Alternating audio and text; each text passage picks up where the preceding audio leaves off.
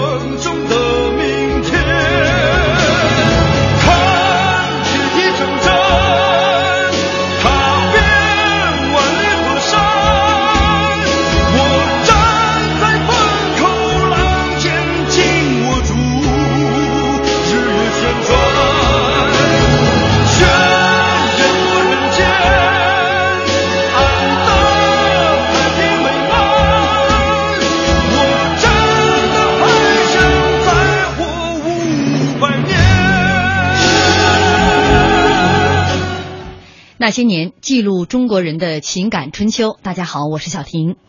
成立于一九零八年的汉冶萍公司是中国第一代新式钢铁联合企业，也是当时亚洲最大最早的钢铁联合企业，可谓是中国钢铁工业的摇篮。然而，诞生于晚清的风雨飘摇，这只股票必将迎来曲折坎坷的未来。本周。那些年股票背后的故事，今晚为您讲述晚清第一钢铁股汉冶萍股票。也欢迎大家在新浪微博来和我们沟通，您可以在新浪微博检索“经济之声那些年”或者艾特主持人小婷。今天这个这首歌是会踢球的农夫选的啊，《向天再借五百年》。呃，接下来请出今天节目的嘉宾李德林，德林你好，主持人好，听众朋友晚上好。嗯，说到汉冶萍这个。当时晚清的第一钢铁股啊，我觉得从这只股票当中，不仅能够看到官场的勾心斗角，商场的尔虞我诈，还有这个国家命运的颠沛流离。嗯，对，呃，因为这个我们昨天其实讲了那个开平煤矿，嗯，大家可能还有点印象，就是这个唐天书从呃这个开平修了一条铁路到天津。嗯，呃，当时呃，这个李鸿章啊，这个实际上也想从天津再修一条铁路到北京的通州，给这个光绪皇帝作为一份礼物。嗯，呃，正是因为李鸿章这个想法，才有了后来的这个汉阳铁厂，后来的汉冶萍的诞生。嗯，所以说这只股票，这个企业其实是诞生于官场的。拍马屁行为是吧？呃，对，这个像皇帝拍马屁嘛，但是在当时也很正常。嗯，但是呢，就是有人不愿意李鸿章把这个马屁拍成功。嗯，比如说以张之洞为首的清流。嗯，哎，他们觉得这个如果李鸿章把这个铁路啊，小铁路送给了这个皇帝。呃，他们找了一个理由，你不能说人家拍马屁啊，那得找个理由，什么理由呢？说你看啊，说天津到通州，如果修了铁路的话，那就意味着我们这个国家的安全大门就像列强敞开了。嗯，你看啊，分秒就进入到了核心地界了。所以说不能修，这个当时仔细一听，这个确实不行啊，为了安全，那怎么办呢？呃，这个当时的。两广总督张之洞想了一招，嗯，说这个铁路是要修的，因为欧洲啊、美洲这些人都在修铁路，经济发展需要。但是呢，我们为了国家的安全，可以先尝试嘛。在福地，所谓的福地就是比如说两广那个地界嗯啊，这些嗯地方，中国的内陆来修来修，那主要是湖广来修，那怎么修？他提出了一个方案，可以从卢沟桥一直修到武汉，这个铁路这很长，两千多公里，嗯对吧？那这个当时李鸿章一想，这不行，因为为什么呢？因为湖广总督是他的哥哥李汉章，李汉章这个人呢，能力也就没有李鸿章那么强，同时呢，他还有一点爱占小便宜，就是、嗯呃经常贪一点儿。哎，在这种情况之下，如果让他修两千多公里长的一条铁路的话，那肯定会出大事儿。嗯，最轻的也得出一个贪墨贪污案，对吧？李鸿章非常了解他的这哥哥李汉章的为人。对，所以说如果这种情况之下弄不好还会把命给丢了。嗯然后他想了一招，他建议啊，给这个慈禧提议说，既然这个张之洞同志要修这个铁路，我觉得他来主导比较好。嗯那就把他呀跟这个他的哥哥李汉章进行一个对调，李汉章去出任两广总督，而张之洞出任这个湖广总督。哎，调过去了之后，李汉章一看啊，张之洞在广东还搞铁厂，嗯这这这破玩意儿，说他也不会，那就就让这个，因为当时当然还更重要的是资金等等的问题嘛。那个李汉章说：“那张之洞，你把你铁厂从广东搬吧，搬到你的地界儿去吧，就搬到武汉去了。嗯那但是有一个问题，他搬呢只能搬设备，比如说他那些的设备，其实在广东挺破的，根本就不能够就是生产，比如说铁轨啊、嗯钢板这些个嗯大型的。就是虽然那个厂，呃，这个稀稀拉拉建起来了，但是还没有生产一公斤的钢铁。没有嗯他的设备等等也不行，因为张之洞这个清流派呀、对呃说搞实业实际上不在行的。嗯那怎么办呢？呃，当时这个张之洞啊，就有一个德国人叫嗯施维里。呃，实际上这个人呢，原来在这个德国驻呃呃中国公使馆工作，呃，因为这个德国呀对中国的这个矿产一直寄予一一些厚望，嗯然后他们通过总理衙门派到张之洞的这个就是地界上来，作为张之洞的相当于现在的政府顾问，嗯你看我们现在也经常会有一些外国专家，对吧？那个时候就有。然后呢，这个张之洞说来了，你来了可以啊，去先去给我找找矿，嗯对吧？找矿，然后这个孙文礼啊，他当时这个戴着官帽，中国式的官帽，然后这个骑着马到了，比如说这个，呃呃，这个大冶啊这些地方去，大冶县啊，被人胖揍了一顿，你知道吧？因为不知道这个老外来干什么，嗯，胖揍了一顿，后来而且那时候都是传言说老外来抢我们的东西来了。说来挖什么黄金啊等等这些，嗯胖揍了一顿。后来的这个张之洞的这个卫队啊，才把他给救回来的。嗯但是这这这个这个德国人啊，在这个考察的过程中干了一件事情，他把那些个矿石的质地等等所有的这些指标，全提交了一份报告给张之洞。嗯同时还有一份提交，因为他是总理衙门来北京派去的嘛，北京一份儿。哎，没过多久，突然德国人就来了，说说我们跟你一起合办。嗯当时张之洞一下就想到了这个思维，说肯定是这哥们儿把把我们的情报又给德国人整了一份儿，嗯当场拒绝。这个拒绝了之后呢，就说你自己怎么办呢？当然他就是张之洞一开始是要官办嘛，嗯官办就是官府出钱，那会儿还没有向这个全社会招股票。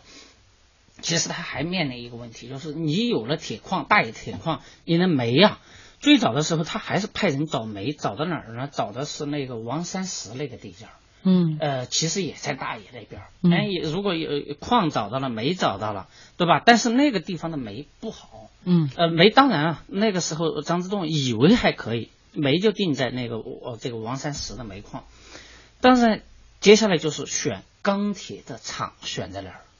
呃，当时有有人说在黄石啊等等，但是又说黄石那个地方啊地势太低，建小厂可以，建大厂不行。那后来呃这些个专家呀，呃中外的专家讨论建在哪儿呢？就是说呃提供了三套方案，但是这个这个张之洞啊，张之洞好大喜功，嗯走了一圈儿，到了一个大别山北路，对吧？走了一圈，一看站登高望远啊，说那就在这个汉口这边吧，嗯汉江旁边儿。第这个工程师说这个总督大人不行啊，说你占这个地势是高啊，但是如果建那个厂的话，水一来我们就不行啊。后来张之洞说，说这人脑子太笨，嗯，直接把它填起来不就结了吗？对吧？最后呢，他跟那个很奇葩的是什么呢？你看啊，呃，就说我们现在的官员，比如说向上级汇报，肯定要说这个项目有多么多么好，选这个地势有多么多么好。张之洞给北京的汇报里边有一条非常奇葩的理由，就是便于亲自去视察方便。嗯，好。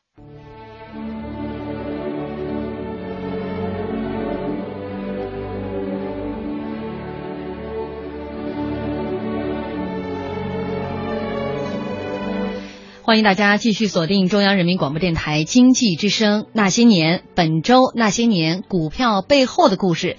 今天为您讲述晚清第一钢铁股汉冶萍股票。呃，也欢迎大家在新浪微博来和我们沟通。您可以在新浪微博检索“经济之声那些年”或者艾特主持人小婷。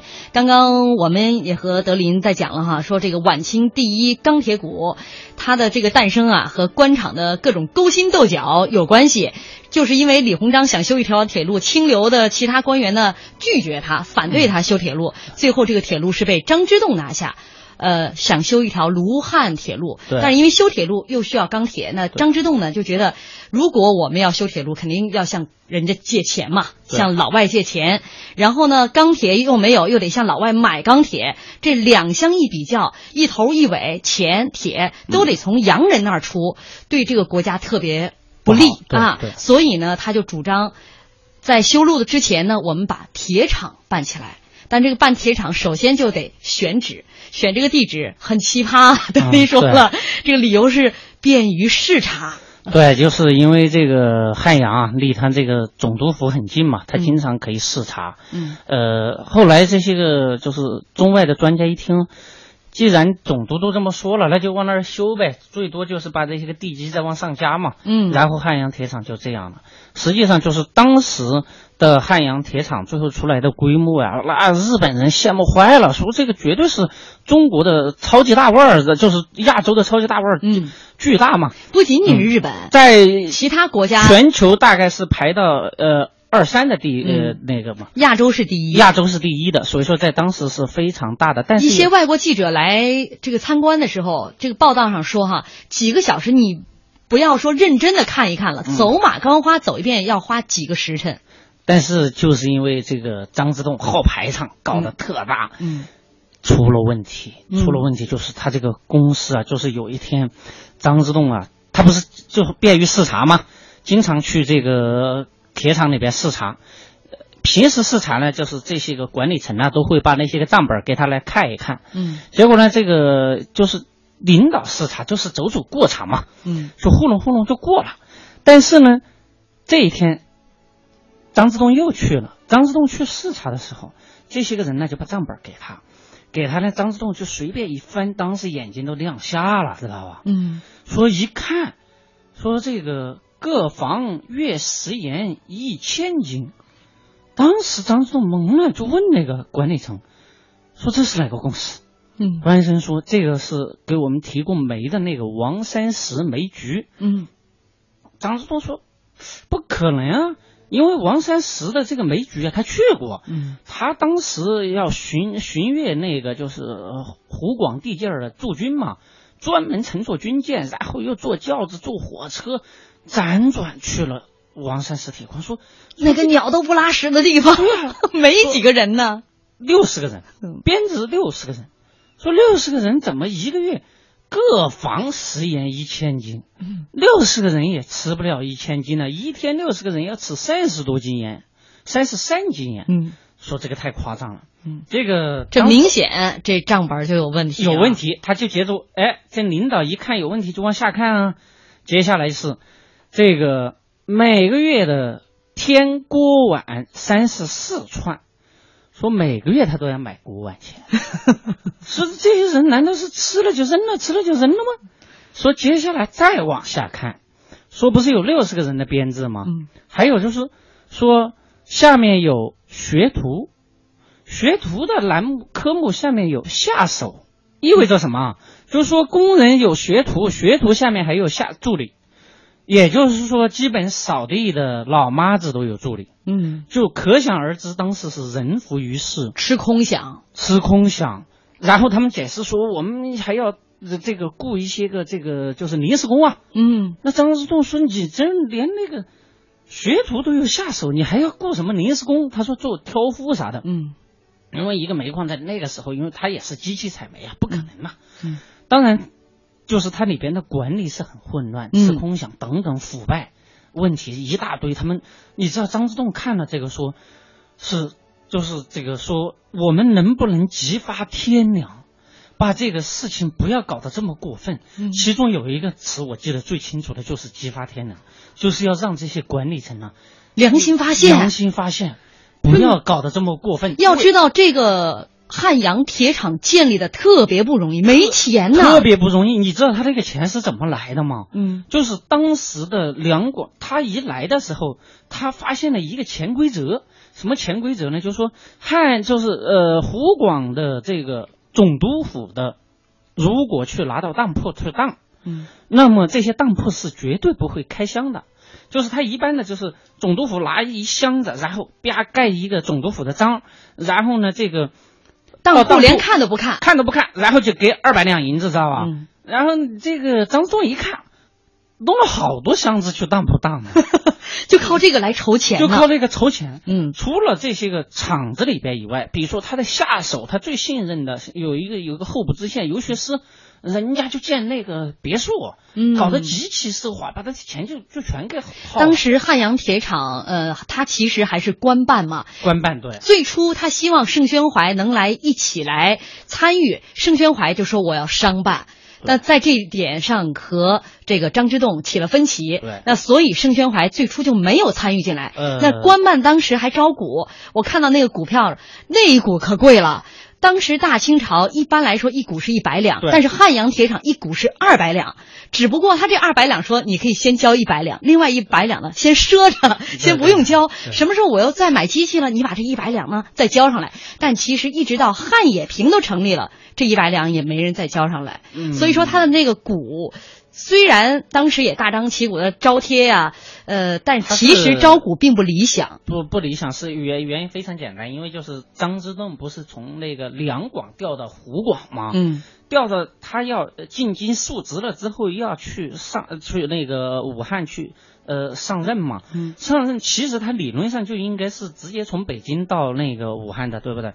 但是他就绕到上海去找盛宣怀，盛宣怀就是不同意，嗯因为盛宣怀就一直想商办嘛。嗯因为之前的有呃什么招商局啊、开平煤矿啊这些个都已经非常成熟了。你如果在在他还要官办，官办就是商人没有一点话语权。其实当时商人没有去呃买股票的。嗯到后面的汉冶萍的所有的股东，其实你仔细发现，会跟那个开平煤矿啊、以及轮船招商局的股东，好多都是重复的，嗯，都是那一拨人。对对对，所以说，你看这个这个公司还好，商人没来。嗯。因为就按照张之洞的大排场以及他下面这些人的胡搞，嗯。呃，是绝对没有希望的。所以当时李鸿章给他的哥哥李汉章写信的时候，极尽嘲讽啊，对。张之洞说，嗯他就是一夸夸其谈的人，你把那个广东的那些钢铁那些破烂玩意儿，你赶紧还给人了对对对。你我就相信，你说不出几年，汉阳铁厂一定毁在他的手里。对对对。也确实，你说张之洞当时向国外买的这个机器和这个大冶铁矿产的这个矿根本不匹配。不匹配其实呢，国外的这些工程师问过张之洞，说你们需要什么样的机器？你们的矿是什么样的成分？当时张之洞说：“我大清帝国什么矿没有？” 所以人家就把机器买来了。谁知道大冶铁矿产的这个矿呢？以含磷为主，对所以跟当时买的这个机器完全不匹配，生产出来的钢铁就不符合要求。对对对，嗯因为他比如说他当时的煤、铁等等，因为就是好多一些个化学方面的作用啊，嗯你如果练不好的话，你的炉子都打不开。嗯其实日本就有过这么一出，日本的当时炼钢铁的是谁啊？伊藤博文嘛，主要负责炼钢。哎呦，当时那个伊藤博文内阁下来了之后，桂太郎做首相就专门嘲笑他，你看你辛辛苦苦搞了几十年。你看，在我这儿我会把它搞定。柜台呢还专门把伊藤博文请去看那个就是开场仪式，结果啊三四个小时，工人急的不行，就是炉子打不开。嗯其实，在张之洞也遇到同样的问题。嗯，到了这个一八九八年，就戊戌的那一年就不行了，嗯他他就办不下去了嘛。嗯办不下去了，这个，呃，就就是这个这个呃，盛宣怀他有找到盛宣怀啊。嗯其实最最初的时候，他就是说，那要不我们也去向外国人借点款嘛？嗯这些个，反正就是说让人家估价，呃，都可以，因为借款需要抵押嘛。后来盛宣怀，呃，他们就接手。盛宣怀其实接手这个的时候也不容易的，嗯嗯，这中间又有发生了很多的波折，最主要是呃这个位置选的确实太不理想了。呃汉阳汉阳铁厂离这个大冶矿，离这个太远萍乡，包括后来这个萍乡煤矿哈，一个是一百五十公里，一个是一百二十公里。你说这两箱的这个原材料的这个运输，运输就给它增加了很大的成本，而且最初萍乡煤矿还没被这个开采呢，嗯它的煤只好从开平运来。我看了一个数据啊，说当时的生铁嗯，一吨是二十两，然后呢，开平煤矿的煤从开平一直运到了这个汉口，到岸价就是十八两白银，所以你说他还怎么卖呢？这光一个煤的这个成本就不算其他人工了，再加上他填那个当时他汉阳铁厂填那个大洼地然后又再建一个堤坝，已经三百两白银就进去了，他一共就是他三百万两啊，他是四百多万两，嗯。结果呢，实际上他的能走上账的只有一百多万，那两百多万他就不知道干了什么，就是他的他就是那一千斤盐呢。对啊等等就就呃问题很大，然后他就找到盛宣怀，嗯。这个时候其实又出了一一波人，嗯。谁呢？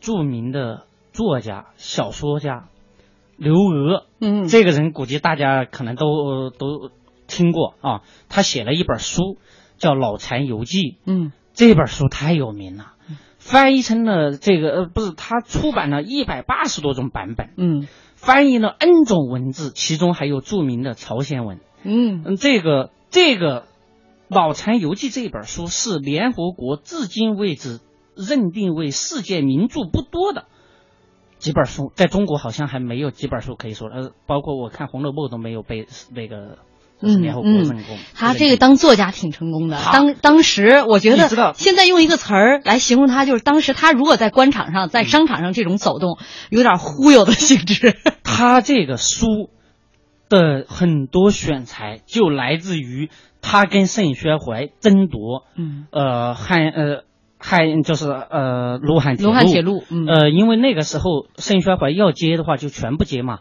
铁路、钢铁以及煤煤炭那些个全部接。当时就他突然插了这么一一脚进来，这个人很写了，就是他走了走了门子，走的谁呢？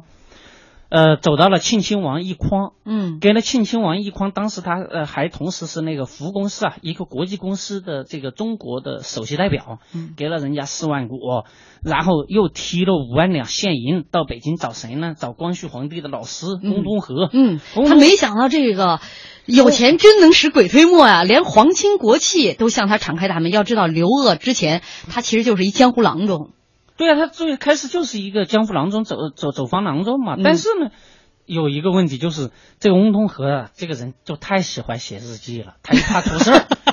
然后他就写了一个说某年某月的某一天，谁谁谁来送了五万两银子，将来以资作证。最后呢，还真是就嗯就把他介绍介绍，因为那个罗打通了门路。刘鄂用钱打通了门路，但是最后张之洞怎么就会把这个生意还是交给了盛宣怀？我们广告之后讲。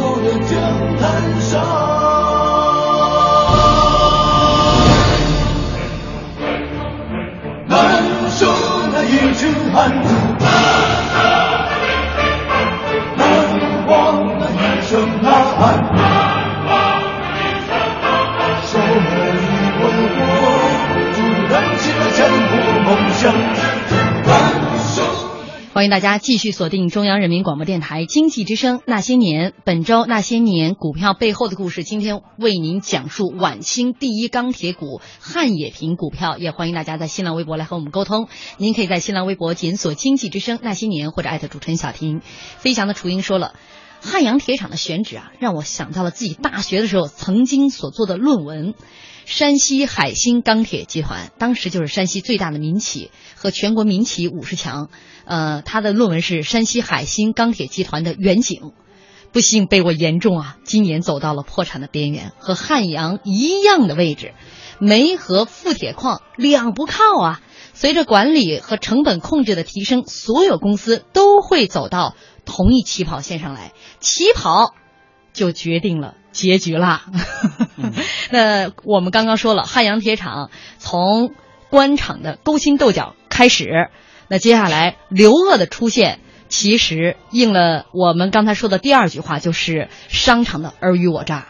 对，这个刘鄂因为在北京走通了这些高层的关系，然后就直奔这个武汉啊，就说你看我得接下这个国家工程啊。嗯这个张之洞说行啊，你先有钱吗？因为张之洞就就缺钱。张之洞太缺钱了，而且呢，他这现在已经不敢向朝廷去要了。对，他一而再，比如在广东办那个钢厂啊，在其他地方找矿啊，一事无成，而且这个银子全都花光了，对啊他不敢再向朝廷要了。因为这个清流啊，在当时呃，对于这个时呃，就是改革派来说的话，是比较讨厌的一派，因为他们全靠说。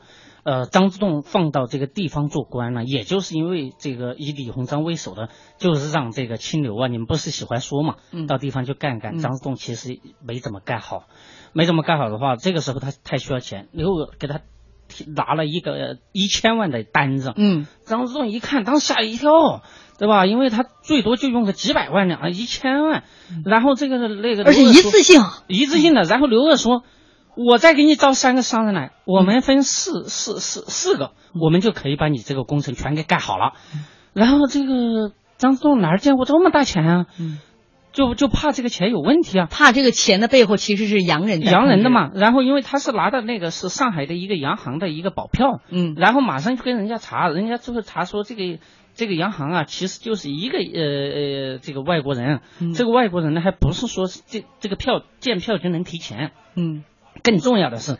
要是刘鄂要把这个修筑汉呃陆汉铁路的这个逐鹿权拿到手上，嗯然后拿这个权去抵押，然后洋行才会给你钱。嗯，他玩了一手这个两边蒙的这 两边蒙，也就是说，一就是当时朝廷不是有一严令嘛，就是不能够卖股票给呃外给外国国人嗯如果你这个时候因为就是拿逐鹿权都抵给老外了的话，人家随便都怎么样都可以耍你，这个是朝廷呃严令禁止的。嗯然后就找理由就把刘娥给支开了。嗯但是呢，盛宣怀进来，盛宣怀说这工程太浩大了，我、没钱，我也没钱。实际上，是盛宣怀也是个空心大佬嘛，在当时，呃，他要接这个工程，因为当时在中国，呃，这个这个胡雪岩已经死掉了，在商界，盛宣怀就是大佬。嗯他说：“那要让我干这个事情，我就得干一个事情，就要允许我成立银行。”嗯在当时中国啊，都是钱庄票号，还没有银行呢。他要成立什么中国通商银行？当然，最后这个张之洞一看，嗯那没办法了。这个张之洞其实心里啊极其不喜欢盛宣怀，对，曾经在信件当中说盛宣怀此人极其狡猾。呃，这个人家国外的那个，就是比如说英国啊、美国那些个大使馆，他们的一些密电里边都把他说说成就是一个小流氓形式的，他见谁都要揩油的一个人嗯啊、就是在那个密函中。所以说，盛宣怀是极其聪明的啊。嗯那这个没办法了，张之洞还得配合呀、还得向北京跟他一起打报告，说那就允许他成立银行嘛。当中国通商银行，中国的第一家银行就在这个背景之下成立。成立银行呢，就无非就是要通过习俗的方式嘛，为这个他的这些工程呃这个提供资金支持。那在这个这种情况之下呢，这个盛宣怀就开始要对这个汉阳铁厂要进行商业化。商业化的话就很简单，就是商办，因为呃轮船招商局开辟煤矿都已经非常成熟了，他商办去浙江、去上海，还向广东商帮这些个进行路演。但是很奇怪的，就说呃有广东的一些贸易商人，有江浙的这些个呃贸易商人买了股票，甚至还有呃徽商，但是里边就没有晋商，所以说这个晋商的没落也是应该的。然后呢，这个但是他的股票招股一直没有轮船招商局理想，同时他还让轮船他跟轮船招商局之间发生了很多的一些资金往来，比如说运输的一些费用啊等等。因为那个时候，呃，盛宣怀已经是轮船招商局的大股东了，嗯，所以说他就可以呃很好的整合这些资源。呃，到了这个他缺他还是缺钱，尽管他有了银行，有了这些股东。呃，钱他募集的不多，也就几百万两。嗯，其实从汉冶萍这个股票哈历史上来看，它一共差不多三次：汉阳铁厂的最早的关股招的，然后呢，萍乡煤矿的第二次的这个股票，第三次就是汉冶萍这次向全国，我觉得它这个股票就是跟以往不一样。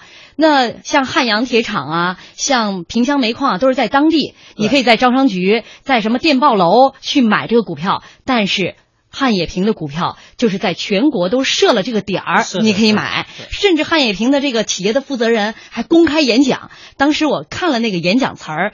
相当的鼓动人心的，民族大义，然后企业的未来前景都跟大家说的很好。实际上，这个就是有一个问题，呃，比如说，无论你看是从我们前面讲的轮船招商局，还是汉冶萍啊，都是高举民族主义大旗。我们一定要就是呃保护呃这个我们的利益，不要让外国人进来。你知道，就说垄断产生腐败，所以说你看。呃，无论是招商局也好，汉冶萍后面的都是相当腐败的，就是垄断资源，最后产生腐败的。嗯，其实这个呃，盛宣怀一到了武汉，他干的最多的事情就是借钱。嗯，他借钱呢，当然因为他也很熟了啊，他就是比如说跟德国、英国、日本进行借钱，一直到这个一八八九年的时候，他跟日本人谈。其实当时德国人也愿意接，但是日本人提提的这个更优厚，呃，因为那个时候的就是萍乡煤矿还没有量产，那么他就日本说，你看啊，我这儿有这个优质的煤，你那儿有铁矿石，大冶铁矿矿石还不错，说我们来互换煤铁互换，嗯，哎。一开始呢，就签了一个很短的五年的一个协议嘛，就说我们每每一年不能超过多少多少吨，嗯。啊，但是同时这个协议里边还有一个非常排外的，就说唯一性，嗯，除了日本，你的矿石不能卖给排他性的这样的一个协议，呃，就是不能卖给比如说德国，因为德国一直是盯着那边的，嗯，结果这个协议刚签了没多久，就是一九零零年，嗯。八国联军就来了，就是我们都知道，就是当年的八国联军呢，都进了北京，对吧？前前两天我们也在说说这些老外一进了紫禁城啊，自己姓谁都不知道，爬到皇上的宝座上去拍照留念。这个时候，德国人尽管那个瓦德西元帅还在路上，德国的一艘军舰已经开到了汉江口。嗯，当时日本。日本不是呃跟那个盛宣怀签了媒体互互换的这个协议吗？当时他们就派了一个西周公雄到这个大冶铁矿区做了一个办事处，呃，结果这个日本人其实就是一个间谍，监工兼间谍。嗯，他马上给日本发那个国内发电报，说德国人派了军舰，把射击诸元都对准了我们，说就随时要把我们日本人赶走，对吧？那个那个时候，日本其实国内很嗯经济很糟糕的，呃，一部分人福田将军在北京抢大清的这个腹部，那如果你再在这个呃就是这个呃汉阳。汉阳不是就是大冶这边再把铁矿丢了的话，日本的工业啊钢铁工业是会出大问题的。嗯。当时的日本的内阁马上就电令这个日本的联合舰队派了三艘那个就是军舰，把日本的军把德国的军舰直接就包包着了。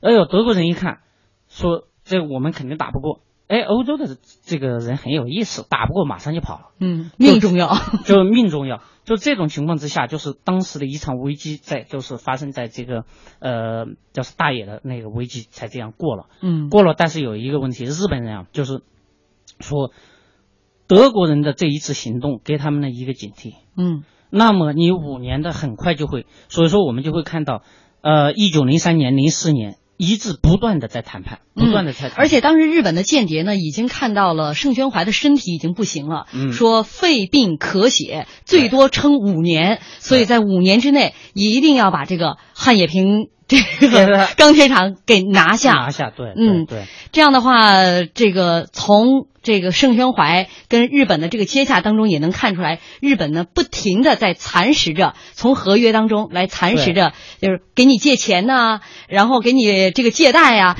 就是为了在有一天吃掉汉冶萍。但是他们日本人呢，就是借款。你说如果借款谈判的话，就是正常谈判也也也就罢了。嗯他还使用了一些手段。刚才我们提到，就说日本的福田将军就在八国联军呢、他那福田将军来到了北京，干了两件事，一个是抢大清的这个银库，嗯第二一个是就是把这个通商银行给抢了。嗯呃，到了一九零三年的时候，有一天早上啊，因为他不是一九零三年也在谈判嘛，要借钱嘛，这盛宣怀一直缺钱，一直要借钱。这个时候他不是跟德国人谈判嘛？德国人的条件很优厚，突然，通商银行就来了一个人，要要兑换这个银银行券儿，银行券儿一兑换，那个就是通商银行的伙计一看，假的，为什么呢？因为这个这个银行券儿啊，原来是在一九零零年的时候，呃，通商银行北京分行发的，发的这个，并且是登报作废了的。他嗯怎么突然会有这个东西呢？应该是没有的。然后就把这个人摁住了。结果好家伙，上海就传了说通商银行啊，这个呃不不兑现，反而还抓人，马上就挤兑。嗯当时的这个盛宣怀，把他们家的金银珠宝全扛到那个汇丰银行去抵押，抵押七十万两啊。嗯有目的就说说你们去汇丰那儿兑，结果到了第二天又来了一个人，又拿了四千，呃，就是四四千元的那那那个票来兑，结果汇丰马上就是英国的巡捕房把他给抓了，抓了一审是日本人，嗯，最后这个这就是日本人做的一个局，希望此举来搞垮通商银行。但是这个时候的盛宣怀他还不知道，然后马上就跟那个呃当时的北京汇报，北京当时主管外交的是庆亲王奕匡说，你看啊，我们这儿有有人来故意恶搞假币，然后搞得我们挤兑，对这个金融风险很大。然后这个庆亲王奕匡想，我们在理啊，那个国际上也支援啊，马上就给日本发发电报说你们这个抗议嘛，嗯说你们来搞假币。然后日本人一查，说确实是日本人搞的。印的那个假币在日本印的，但是日本呢有一条说，本国公民在本国印他国的货币，法律没规定。嗯嗯当时就是中国气坏了。这个时候，盛宣怀才明白，日本人一边在跟他谈这个汉冶平方面的借款，嗯就是当时还不是汉冶平啊，就是呃，就是汉阳钢铁啊、嗯大冶铁矿的这个借贷借贷的时候，他这边又在玩这个金融把戏，嗯目的就是非常明确，就是要把通商银行给他搞垮，然后他的资金链断。他唯一的选择就是日本。嗯，但是后来呢，这个因为缺钱，盛宣怀呢一而再再而三的向日本的公司借贷了大量的这个日元，嗯来维持汉冶平公司的这样的一个呃正常的运转，但这埋下了一个巨大的隐患，也为后来日本最后全权把这个。汉冶平公司拿到手里，是真的是埋下了一个雷。好，接下来我们进入广告了。广告之后，继续为大家讲述晚清第一钢铁股汉冶平股票。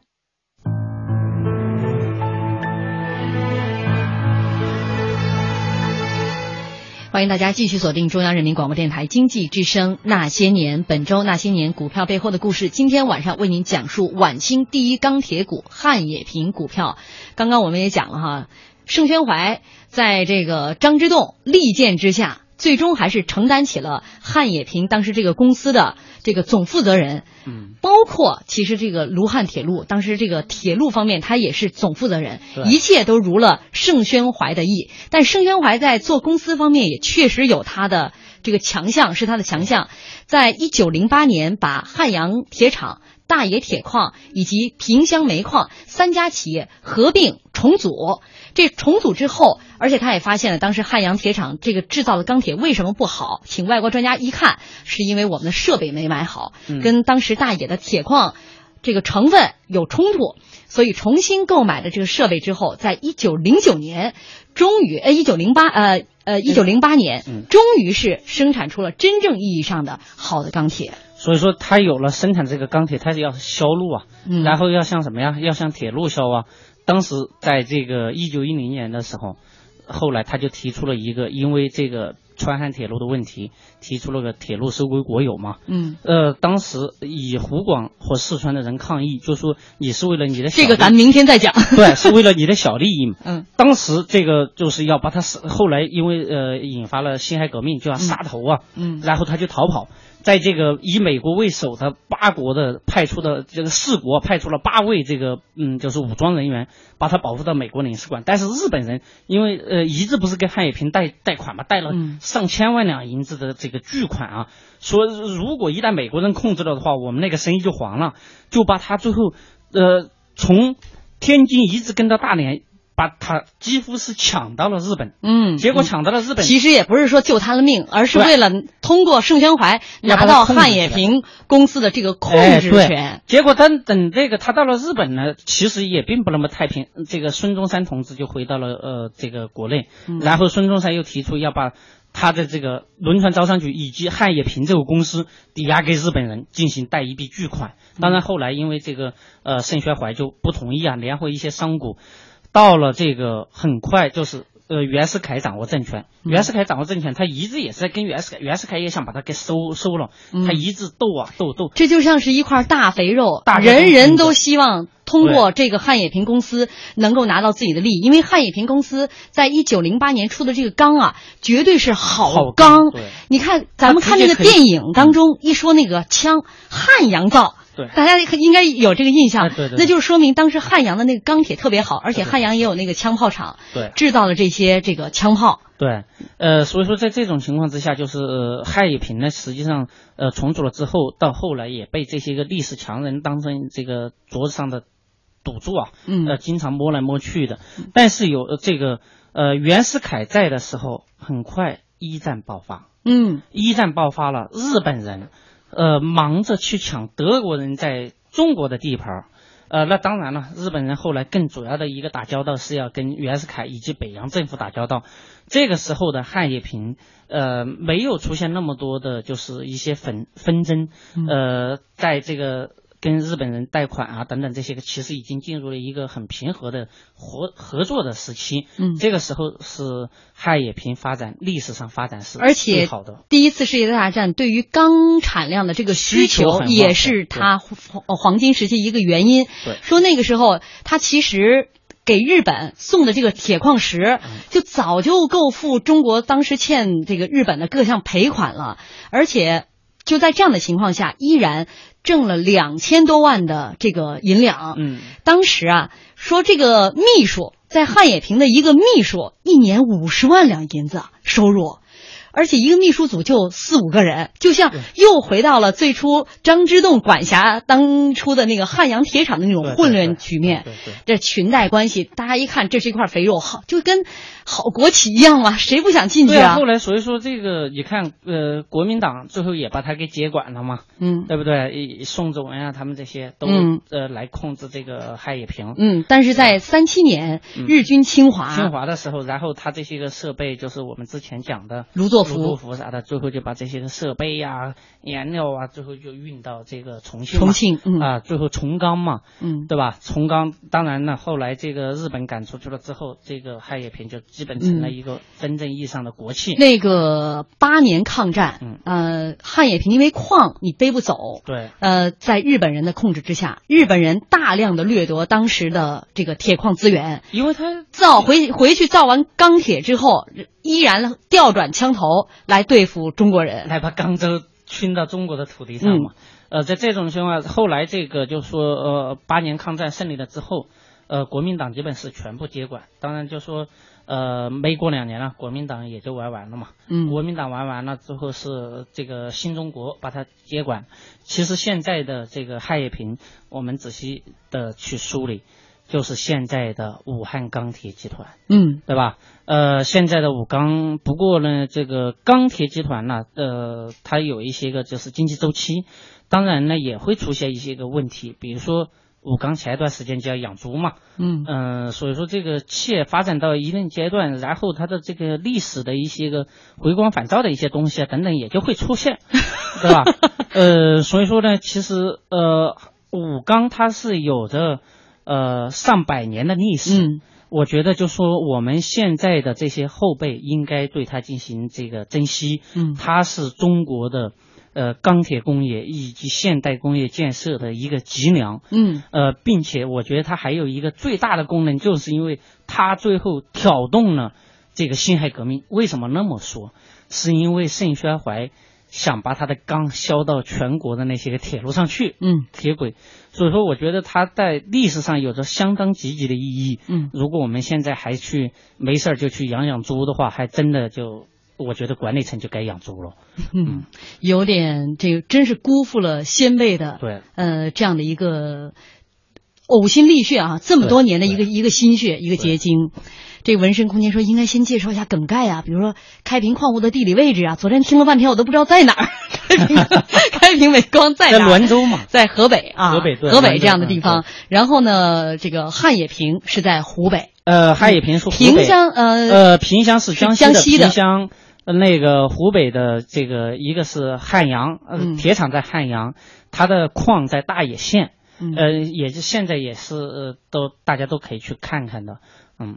嗯，呃，看看微博上大家的留言哈。这个礁石浪花说，汉冶萍公司是中国钢铁工业的摇篮，百年沧桑，凝聚着民族富国强军的。